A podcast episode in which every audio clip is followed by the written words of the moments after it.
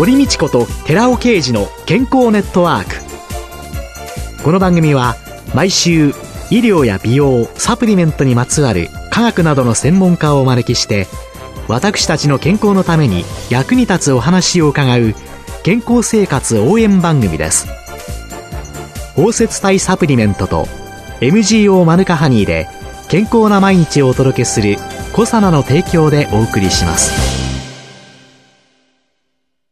ここでコサナから番組パーソナリティで神戸大学医学部客員教授寺尾啓二社長の新刊動脈硬化と突然死の知られざる原因小型 LDL コレステロールの怖い話発売のお知らせです。シクロデキストリン研究の第一人者、寺尾啓治社長が、動脈硬化や脳卒中を招く真の悪玉コレステロールの正体、小型 LDL コレステロールについてわかりやすく解説します。寺尾啓治小佐奈社長の新刊、動脈硬化と突然死の知られざる原因、小型 LDL コレステロールの怖い話、発売のお知らせでした。こんにちは、堀道子です。今月は東京西麻布にある会員制ジム、デポルターレクラブのチーフパーソナルトレーナー、三浦香織さんをゲストに迎えて、女性が綺麗に年を重ねるためのポジティブメソッドと題してお送りしています。今日は最終回になってしまいましたデポ美人になるための原則、その4、エクササイズです。さあ、あの、エクササイズの最大の目的というのは何でしょうか？まあ、やはりその筋肉をしっかり衰えさせない、まあ、つけていくということで、使わなければ、車でも何でもそうなんですけど、どんどん動かなくなり、衰えていくので、うん、しっかりと動ける体を保ち続けるっていうことかなと思いますね。よくね、寝込んだりすると、筋肉があっという間に衰えてしまうっていうので、はい、その後のね、リハビリがとっても大変だって皆さんおっしゃるのと同じように、健康な人でも寝てばっかりいたり、何にも使わなければ、やっぱり衰えていってしまう。そうですね。いろんな負荷がかかっていくことによって、その体をこう保っていけるので、動き続けるっていうことが大事かなと思いますね。筋トレとウォーキングやジョギング、そういうのの違いっていうのは何ですか？よくまあ無酸素性の運動とまあ有酸素性の運動っていうふうに言われると思うんですけれども、筋トレと呼ばれるものは、車でいうエンジンをより良質なものであったり、大きなものにしていくっていうことで、エンジンを兼ね備えた上で、ウォーキングとかジョギングとかっていうのはその車を走らせる行為というか、捉え方がちょっと違うかなと思いますね。これは両方必要そうですね。じゃあそういう中でエクササイズの基本というのを少し教えていただけますか？はい。本当にお家作りと同じで、お家も基礎の土台があって、そこにまあ基礎工事としてまあいろんな柱があって、そこから外壁が建てられると思うんですけれども、私たちの体も、まずは安定性といいますか、その体の軸をしっかりと保ちながら、その外壁である、まあ、筋肉をつけていく。なので、動きとしては、例えば柔軟性とか、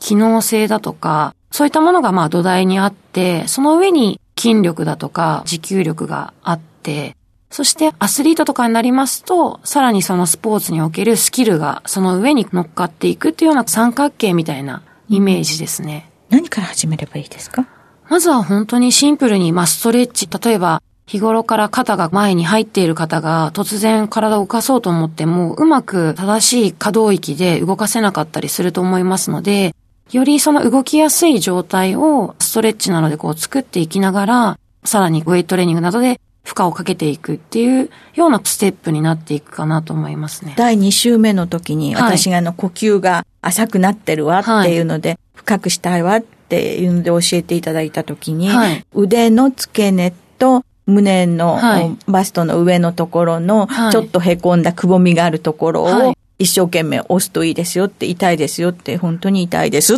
ていう 言いながら、こうすることによって腕が後ろに行きやすくなり、呼吸も深くなっていき、そしてそれにまた次の運動を加えて、はい、それがより動くようにしていくっていう。はい、まず初級編としては、私としてはそのグリグリをやるということなんですね。そして、あの時には足の、はい、腸腰筋でしたっけ、はい、立って前と後ろに足を大きく広げていただいて、後ろの膝を床につけていただいて、状態が起きているところから、お尻を中に入れるようにして、重心を前の方に移動していくというか、前に重心をかけていくと、後ろの足の付け根の部分が伸びてくると思います。そうするとやっぱりそこもやってないと痛いんですかね？結構あの伸び感を感じると思います。あ、ここに来てるわって感じる。はい、伸びてるなっていうのを感じると思いますね。そういうのをまあ自分の日常の中で習慣化できるように、無理をしない程度にやっていく。はい。私としては、運動習慣もなく、三浦さんはなぜこの道にお入りになったんですか？私自身はもう本当に小学校からずっと大学生までバスケットボールを続けてきまして、その中で自分がスランプに陥ったことがあるんですけれども、その時に大学時代のコーチに個人的な練習を見ていただいて、うん、で、自分自身がそこからスランプから抜け出せて、自分なりにすごく納得が出せたっていうのが、すごく大きな経験としてあって、そこからこういった逆に裏方に入りたいなというか、自分自身もそういった誰かを助けられる存在になりたいなっていうところから、この道に進むことを決意しましたね。コーチに助けられた。はい。救われた。そのお返しをいろんな人にしていく、はい、そういう仕事がしたい。なってみて、やりがいとか喜びはどんなものですか？そうですね。やはりトレーニングっていうのは正直そんなに簡単なものでもないですし、お感じの通りきついもの辛い思いしか正直させてないんですけれども、それでも体が変わったり、いつもありがとうって言っていただけると、なんか本当に辛いことしかさせてないのに、そういう言葉をかけていただけるってすごく本当にありがたいなというか、いつもなんか、えーとか、これやるのとか、いろいろ 言われるんですけど、本当に今日も良かった来てって最終的には言っていただけるので、本当にありがたいなと思いますね。皆さんまあ、一つの目標を達成されるとまた次の目標ができて、本当に長い方だともう16年以上ご一緒させていただいている方もいらっしゃって、日常にずっと寄り添わせていただいている中で、時にご結婚があったり、出産のタイミングがあったり、表に出ていらっしゃる方であればいろんな作品があったり、常に終わりがなく、いろんなことを自分自身では体験できないことも体験させていただけてるっていうのがすごく自分の中では大きいと思ってますね。16年って、おぎゃーって生まれた子が、高校入るぐらいですよね。はい。もうその間その人の人生に寄り添えるんですよね。はい。今、何人ぐらいの方を？今はだいたい50人近くの方をご一緒させていただいて、その方のいろんな本当に姿を見させていただいていると言いますか。もちろん、毎回がいい時ではないですし、うん、お会いした時に、あ、今日ちょっと調子悪いのかなとか、何かあったのかなとかっていうこともあるんですけれども、そういったいろんな姿を拝見する中で、皆さんそれを乗り越えて、どんどんどんどんこう前に進んでいかれてる姿を見ることは、私自身にとってもすごくエネルギーになりますし、私よりも年齢を重ねてる方もたくさんいらっしゃるんですけれども、こんな風に年を重ねていけたらいいなっていう目標が常に目の前にあるので、うん、そういった意味でもやりがいを感じますね。今、密を避けましょうという、はい、この時代、ウィズコロナの時代になって何か変わりましたか？実はオンラインでのパーソナルトレーニングをこのコロナ禍でスタートさせまして、今も実際月内の中で半分半分ぐらいなんですね。ジムでトレーニングされる方と、オンラインのみでトレーニングされる方と、大体私の中で半分半分ぐらいなんですけれども、実はこれまでジムでトレーニングをさせていただいていて、海外転勤で離れてしまった方とも、今回のこのコロナでオンラインをスタートしたことによって、また今、ニューヨークですとか、イタリアに在住の方とも、オンラインを通してつながることができまして、新しい可能性を見つけたというか、逆に自分の幅が広がったなと思って、すごくワクワクしてますね。そうするともう物理的な距離は関係なくなっちゃいますもんね。そうなんですよ。夜、こちらの8時ぐらいですと、ニューヨークの朝7時で、お仕事に行かれる前にちょうどいいということで、女性の場合ですと、その後シャワーとかもご自宅なので、すぐにスムーズにメイクとかもできますし、お子さんも預けることなく、ご自宅で見ながらエクササイズができるので、すごくこの形はありがたいかもっていうお声もいただいてますね。でもオンライン上でやりにくさっていうのはやっぱり何か違いはありますか？立体で自分の体を見せることができないので、正面からはこういう動きです。横からはこういう動きですっていう少し説明の分量が増えるっていうのはあるんですけれども、比較的今の感覚としてはスムーズに進められてるかなと思いますね。新たなトレーニングの枠が広がってきた。ということなんですね。はい、今後について、まあ、これからコロナもう少し続くでしょうし、はい、それから一度何か新しいものができていくと、もうそれがまた新しい習慣に変わっていくと思うんですけれども、はい、今後として何か考えられていることってありますか？私たち今、デトックススーツと呼ばれる、汗をよりかきやすくするアパレルも展開してるんですけれども、そういったものを新たなバージョンでお届けしようかなっていうことと、やはりまあこのいろんな状況下で予防医療ですとか自分の体についてより知識を高めていただける人を増やすことだったり、私たちみたいに伝える人を増やすっていうことは、より健康的な世の中を作ることにもつながってくると思いますので、そういったオンラインラーニングみたいなものも今チャレンジし始めているところですね。私たちの体は私たちが最後を遂げるまで一生寄り添っていかなきゃいけないものなので、こういった体づくりも一時的なものでなくて、長期的な意識で一瞬一瞬の変化を感じながら継続していただくっていうことをこれからも黒子としてサポートしていきたいなと思いますね。三浦さんのこの5本読ませていただいて、はい、すごく思ったことっていうのは運動だけではないし、本当に一人一人に寄り添おうとしてらっしゃる食事の面や余計なものは取らないように、引き算の食事の問題や、正しい睡眠の取り方、本当に多方面な自分の体をいかに大切に、綺麗に追いさせていくのかって思いながら、もう一方の私がこれを実現できるかなどうやったら頑張れるかな っていうのを思っておりました。三日坊主の私ですが、三日ずつ続けます。ありがとうございます。ありがとうございました。今月は4週にわたり、東京西麻布にある会員制ジム、デポルターレクラブのチーフパーソナルトレーナー、三浦香織さんをゲストに迎えて、女性が綺麗に年を重ねるためのポジティブメソッドと題してお話を伺いました。三浦さんありがとうございました。ありがとうございました。続いて、寺尾刑事の研究者コラムのコーナーです。お話は、小佐野社長で神戸大学医学部客員教授の寺尾啓二さんです。こんにちは、寺尾啓二です。今週は先週に引き続きミトコンドリアにおけるヒトケミカルの役割、その6、生命誕生と長寿における男女差というタイトルでお話しさせていただきます。なぜ世界中のどの国でも女性の平均寿命は男性よりも長いのかという疑問にお答えします。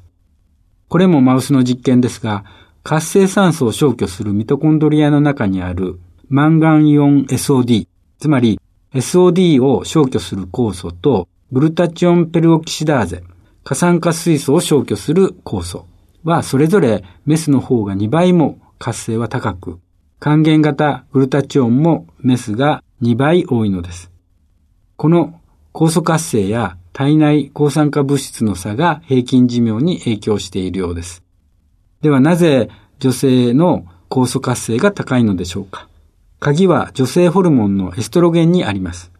エストロゲンは核に入って NF-κB という酵素を作っています。NF-κB は遺伝子に働きかけ、これらの活性酸素消去酵素を多めに作る命令を出すのです。このエストロゲンによって男性よりも女性の方が活性酸素の除去作用がしっかりとしていて長生きできるわけです。ただ、三大ヒトケミカル、Rα リポ酸、L カルニチン、コエンザミ Q10 の体内生産量が減少し始める20歳からヒトケミカルが減少することによって、エストロゲンの分泌量も減少していきます。そこでエストロゲン分泌量を維持するためには、三大ヒトケミカルの日頃からの摂取が必要なのです。そして三大ヒトケミカルは、エストロゲン分泌量を維持するだけではなく、ストレスから私たちの身を守る働きを持つ高ストレスホルモンと呼ばれるコルチゾールという物質の分泌量を維持するためにも必要なのです。コルチゾールはエストロゲンという女性ホルモンやテストステロンという男性ホルモンと同様にコレステロールから作られるホルモンであり、炎症反応を抑制することから、ステロイド系抗炎症薬の一つとして臨床で使用されています。長期間ストレスにさらされたり、疲労が蓄積したりすると、ストレス疲労に対する防御のためのコルチゾールを分泌している副腎はオーバーワークの状態になり、必要量を確保できなくなります。そうすると、極度の疲労感や強いめまいなどの症状が現れ、仕事中に突然倒れることもあります。腎臓の上に乗っかっている副腎は様々なストレスが原因となって疲労していくのです。ストレスに対抗するために副腎でコルチゾールを大量に生産するとテストステロンやエストロゲンの生産量が減少し男女ともに性欲が減退していきます。特に女性の場合には30代、40代でも更年期のような不定収素、イライラ、うつうつ、ほてり、冷えなどが現れます。副腎のオーバーワークによりコルチゾールを産生する能力が低下すると、やる気や集中力が低下し、さらにストレスを感じやすくなる悪循環が始まります。そうすると、副腎疲労の状態になります。突発的に倒れる。起き上がることができなくなる。強いめまいが起こる。うつ病のような状態になる。など、社会生活が困難な状態にもなります。本来、コルチゾールは、起床時に最も多く作られますが、分泌が低下するために朝起きられずにやる気のスイッチも入らなくなってしまいます。そのような副腎が溜め込んでしまった疲労を回復させるためには、私たちの体を動かすためのエネルギー、ATP を作るクエン酸回路と電子伝達系からなる ATP 生産工場を動かす必要があります。この ATP 生産は60兆個の細胞の中に存在するミトコンドリアで行われています。日常の食事から摂っている糖質、脂質、タンパク質が原料となり、ミトコンドリア内のクエン酸回路に取り込まれ、最終的にエネルギーに変換されますが、ストレス疲労、そして副腎疲労を回復させるためには、効率よくエネルギー生産を強力に推し進めることが不可欠であり、20歳から体内生産量の減少するヒトケミカルのコエンザム9点と Rα リポ酸を積極的に補う必要があるのです。お話は小佐奈社長で神戸大学医学部客員教授の寺尾啓二さんでした。ここで小佐奈から番組お聞きの皆様へプレゼントのお知らせです。1日摂取量に制限がなく無味無臭のアルファシクロデキストリンを使用した新しい食物繊維コサナのピュアファイバーを番組お聞きの10名様にプレゼントします。プレゼントをご希望の方は番組サイトの応募フォームからお申し込みください。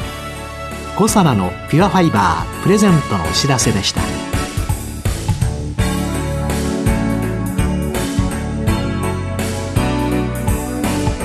堀道子と寺尾啓二の健康ネットワーク。この番組は包摂体サプリメントと MGO マヌカハニーで健康な毎日をお届けする「小サナの提供」でお送りしました。